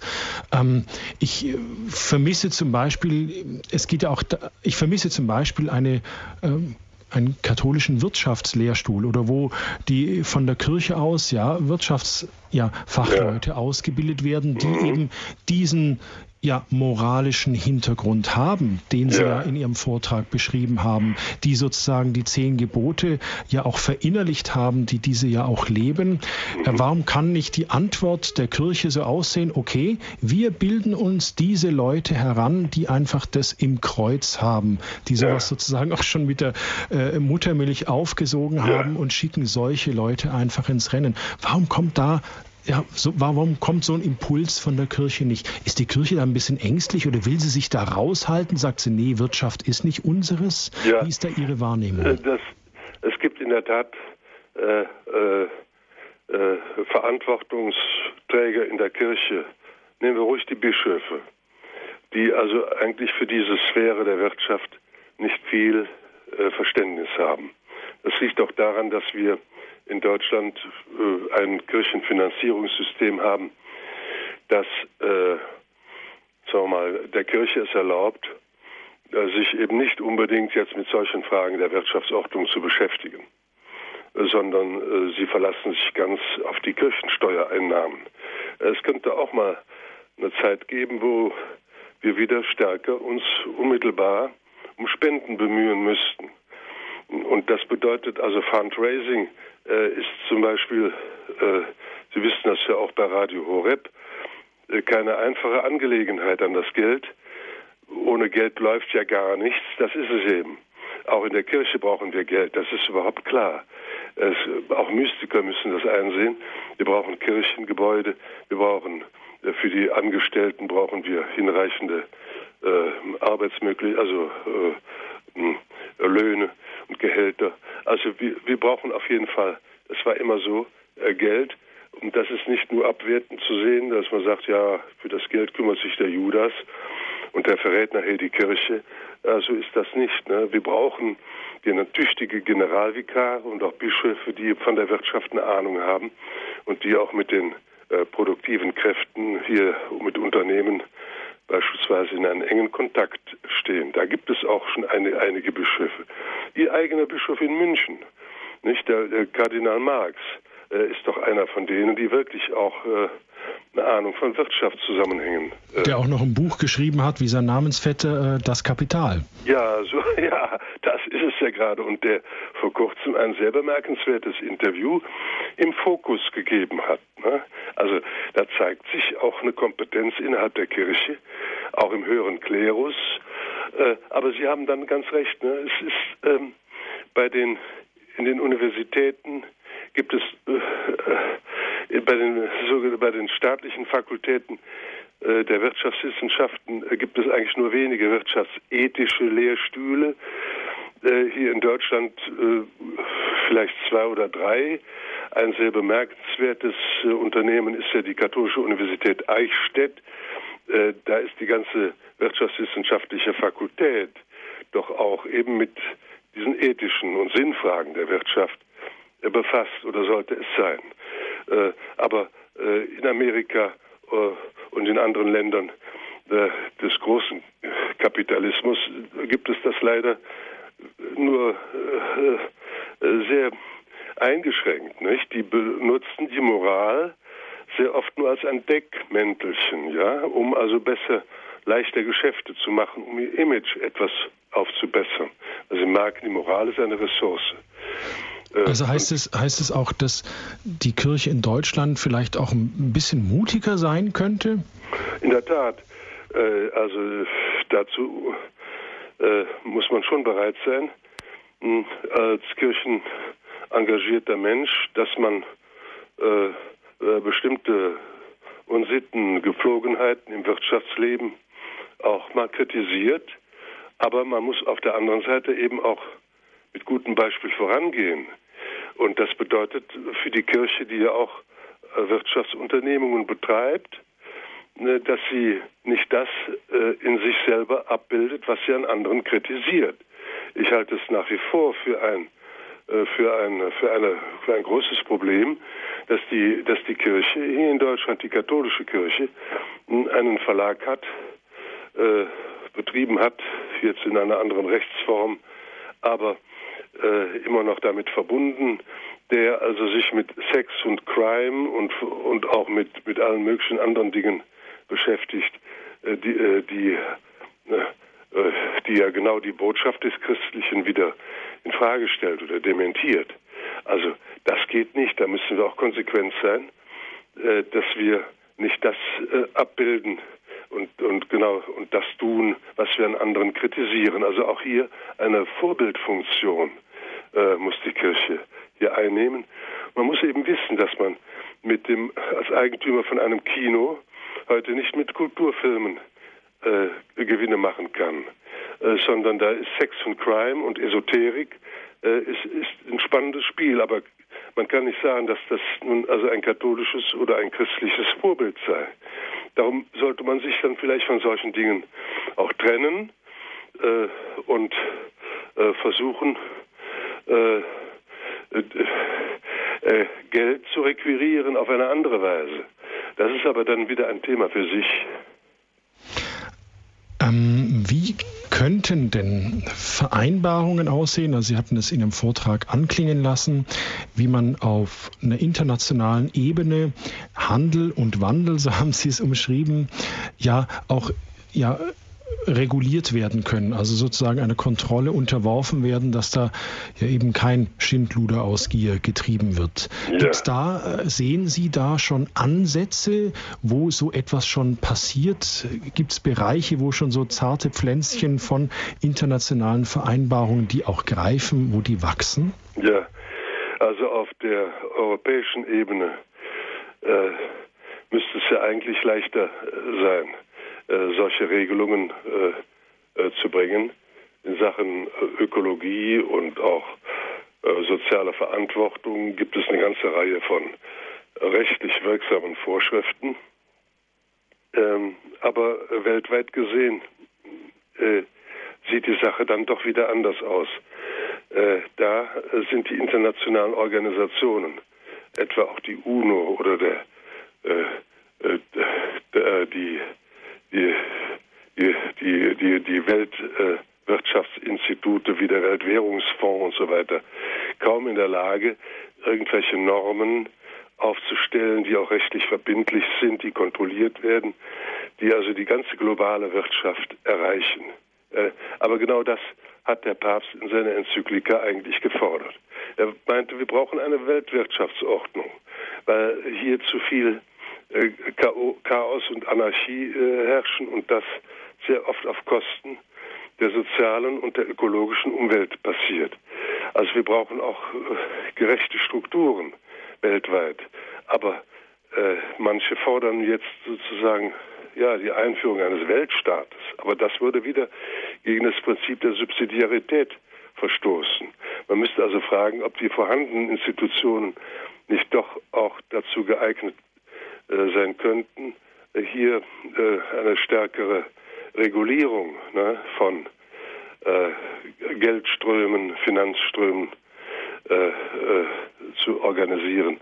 Und dass also Fairness im Welthandel herrscht und dafür Regeln aufgestellt werden müssen, an die sich gefälligst auch alle zu halten haben, wenn sie an der Entstehung solcher Regeln beteiligt werden. Also das sind äh, Dinge, die uns in Zukunft besonders äh, beschäftigen werden, weil wir ja mit nationalen, auch mit europäischen Regeln alleine nicht auskommen. Außerdem zeigt sich ja gerade auf der europäischen Ebene, dass, äh, dass, dass die Art und Weise, wie jetzt hier Geld geschaffen wird aus dem Nichts, wie hier bankrotte Staaten künstlich über Wasser gehalten werden, das ist nicht unbedingt ein Vorbild für die Weltwirtschaft. Also man muss auch mal fragen, äh, ob, äh, ob wir hier äh, in Europa nicht also die Solidarität zu stark strapazieren. Ne? Also das ist wie ein mit den Rettungsschirmen. Ne? Das ist eine sehr problematische Angelegenheit. Sie sehen das, also wenn einer ertrinkt ne, oder zwei ertrinken oder drei, da kommt der Rettungsschwimmer ne, und will die retten aber er kann vielleicht nur einen retten, aber eben nicht zwei oder drei oder die ganzen Südländer Europas. Ne? Also äh, und dann muss man eben auch erklären, Leute, äh, ihr habt euch an die alten Regeln nicht gehalten. Tut uns leid, wir können nicht alle retten, ohne unsere eigene Existenz zu gefährden. Und äh, das ist im Moment das große Dilemma, äh, in dem wir stehen, dass die ganze Währung, der ganze Euro äh, hier praktisch äh, äh, gefährdet ist, wenn wir immer mehr Schulden machen, die Geldmenge immer mehr erweitern und die Substanz des Geldes nachher durch Inflation geschädigt wird. Und das ist eine Enteignung, die dann alle, vor allem die einfachen Leute, die Armen, trifft.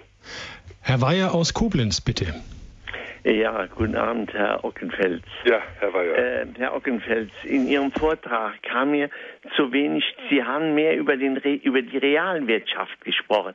Ja. Sie haben mir zu wenig über die Finanzwirtschaft gesprochen. Mhm. Denn da sind diese ganzen Spekulanten, da sind diese großen äh, Fantasieprodukte, die da äh, finanziert werden und die, äh, äh, äh was uns auch äh, am meisten drückt, äh, die Realwirtschaft, ja, wird zum Teil, wenn es nicht gerade Oligopole sind, wie zum Beispiel äh, in der, in der, äh, in der Elektrizitätswirtschaft zum Beispiel, da ist es, äh, äh, da wird noch ganz gut gearbeitet. Aber in der Finanzwirtschaft, da sind, drückt uns drückt am meisten der Schuh. Und da sind die riesengroßen Blasen auch entstanden, die, äh, die äh, uns so so viel äh, Kummer bereiten und auch den, den Staat immer wieder in die Pflicht nehmen, also beziehungsweise die, die, die soziale Gemeinschaft. Der Steuerzahler wird dann gefordert. Ja. Und äh, was ich auch noch äh, Ihnen sagen möchte, ist Folgendes. Diese ganze Sparpolitik, die heute betrieben wird, die hat äh, äh folgenden Nachteil. Der, äh, es, es, die Leute haben zu wenig es, es, es, es kann kein Wirtschaftswachstum entstehen, denn die Leute haben zu wenig Geld in der Tasche. Äh, gucken Sie mal, äh, die, die Renten werden nur, die, die, erstens die Gehälter, die ein, ein Euro-Shopper und so weiter und all die, die Herr Weyer, da muss ich Sie jetzt, Herr Weyer, da muss ich Sie jetzt kurz unterbrechen, weil wir uns drastisch dem Ende der Sendung zustreben. Jetzt würde ich den Herrn Professor Ockenfels ja. kurz bitten, zu dem, was Sie eingangs gesagt haben, kurze Stellung zu nehmen, einfach nach, wie sieht es jetzt mit dieser blasenhaften Finanzwirtschaft auf, weil, wie gesagt, Professor Ockenfels nach Ihrer Meinung sehr über die Realwirtschaft gesprochen hat. Erstmal danke nach Koblenz, Gruß an Sie, Herr Weyer.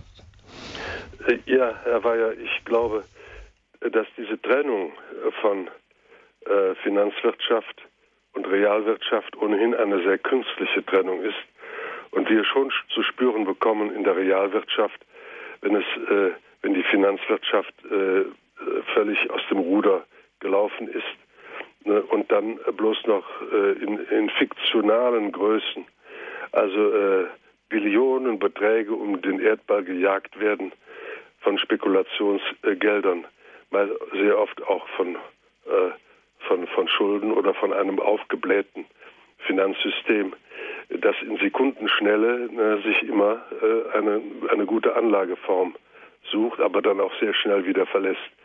Also das schlägt alles auf die Realwirtschaft irgendwann einmal zurück. Im Moment kann man nicht behaupten, in Deutschland ging es der Realwirtschaft schlecht. Im Gegenteil, es brummt wahrscheinlich auch deswegen geben die Leute so viel Geld aus, weil sie dem Geld auf Dauer nicht trauen. Die Leute kaufen, was das Zeug hält, vor allem irgendwie langlebige Güter bei den Automobilen. Allerdings ist das auch schon wieder zurückgegangen, massiv. Und äh, irgendwann sogenannte Flucht in die Sachwerte. Die Sachwerte, nicht äh, in, in Edelmetalle und vor allem in Grundstücke und Häuser. Äh, auch da können wieder Blasen entstehen. Also jedenfalls ist eine riesige Turbulenz, ein kolossales Durcheinander im Moment äh, festzustellen. Und hier mit Prognosen zu arbeiten, weiß ich nicht. Ich meine nur, die, äh, äh, wir sollten nicht annehmen, dass der Bereich der Wirtschaft permanentes Wachstum verheißen oder hervorbringen kann. Pater Ockenfels, was, was würde denn zum Schluss, um das Ganze einzuklammern, ja. der Pater Ockenfels ja. dazu sagen? Wie würden Sie das sozusagen jetzt als ja als Priester und Ordensmann einklammern? Und ja, also ich meine, wir sind alle von der Wirtschaft äh, abhängig. Die Wirtschaft ist, äh, wie Walter Rathenauer zu Recht sagte, unser Schicksal. Ohne Moos nichts los, sagt der Volksmund. Äh, wir leben alle davon, auch die Mystiker, die Frommen äh, sollen dankbar sein, dass wir eine funktionierende Wirtschaft haben, aber dass sie in Zukunft auch sinnvoll funktionieren kann, hängt davon ab, nicht nur von irgendwelchen Systemen, obwohl die auch wichtig sind. Die soziale Marktwirtschaft sollte man wieder entdecken. Und der Kapitalismus, äh, der sich jetzt langsam zu Ende ausgetobt hat, äh, muss also wieder durch eine neue Form der sozialen Marktwirtschaft äh, neu belebt werden, wiederbelebt werden. Die soziale Marktwirtschaft, die uns in Deutschland jedenfalls sehr weit vorangebracht hat, auch als eine gerechte Wirtschaftsordnung. Schließlich aber kommt es nicht nur auf die Ordnungen an, auch nicht also auf die staatliche Gesetzgebung, sondern es kommt auf die einzelnen Subjekte an, die diesen Markt tragen. Das ist auch in der Politik so. Ohne Demokraten gibt es keine Demokratie. Es ohne also leistungsbewusste, ne, ohne leistungsbewusste Wirtschaftsbürger, äh, die auch Verantwortung tragen, äh, gibt es keine Marktwirtschaft, erst recht keine soziale Marktwirtschaft. Darum brauchen wir wieder äh, die Perspektive, dass wir Menschen vor uns haben und auch formen und erziehen und auch ausbilden, die wieder äh, äh, ihre persönliche Moral ins Spiel bringen, ihre eigene Verantwortung äh, äh, wahrnehmen und dann auch als Vorbilder für die kommende Generation äh, wirken können. Außerdem äh, glaube ich schon, dass die, äh, dass die, dass die Moral hier nicht einfach nur gefordert wird von uns Leuten aus der Kirche, sondern wir hoffen ja, dass uns Gott äh, wenn wir seinen Willen denn nun erfüllen wollen, auch beiseite, zur Seite steht und dann äh, äh, uns auch äh, äh, dabei hilft. Nicht? Das sind nämlich manchmal auch Zumutungen, die damit verbunden sind. Kann ich, kann ich das einfach mal als Schlusswort ja. so stehen lassen, Vater Ockenfels? Ich muss ja. die Uhr im Auge behalten. Ganz herzlichen Dank, dass Sie uns die zehn Gebote auch mal anders ausgeleuchtet haben. Ganz herzlichen Dank dafür, auch dass Sie unseren Hörerinnen und Hörern zur Verfügung gestanden sind. Ihnen Gottes Segen für Ihre Arbeit, behüt Sie Gott und ein Gruß nach Trier. Grüß Gott, Herr Miller. Liebe Hörerinnen und Hörer von Radio Horeb, das Buch von Professor Dr. Ockenfels. Was kommt nach dem Kapitalismus ist erschienen im St. Ulrich Verlag im Jahr 2011, hat 176 Seiten, kostet circa oder kostete damals, als ich es recherchiert habe, 16,95 Euro. Wenn Sie jetzt nicht mitschreiben konnten, der Radio Horeb Hörerservice kann Ihnen diese Frage zum Buch auch nochmal beantworten. Sie erreichen den Hörerservice werktags zu üblichen Zeiten, also nicht nachtschlafenden Zeiten, unter 08323 967 5110 08323 967 5110. Eine Aufzeichnung dieser Sendung können Sie sich beim Radio Horeb CD-Dienst telefonisch bestellen 08323 967 5110. 2-0. Vorhin hat Professor Ockenfels was zu Fundraising gesagt. Radio Horeb ist spendenfinanziert. Diese CD ist kostenlos für Sie, aber über eine Spende freut sich Radio Horeb immer. Sie können sich auch eine CD dieser Sendung über unsere Website bestellen, www.horeb.org. Dort können Sie auch sehr schnell und bequem eine CD zu dieser Sendung bestellen. Und ich wünsche Ihnen an dieser Stelle eine gesegnete und gute Nacht. Am Mikrofon ist Dominik Miller.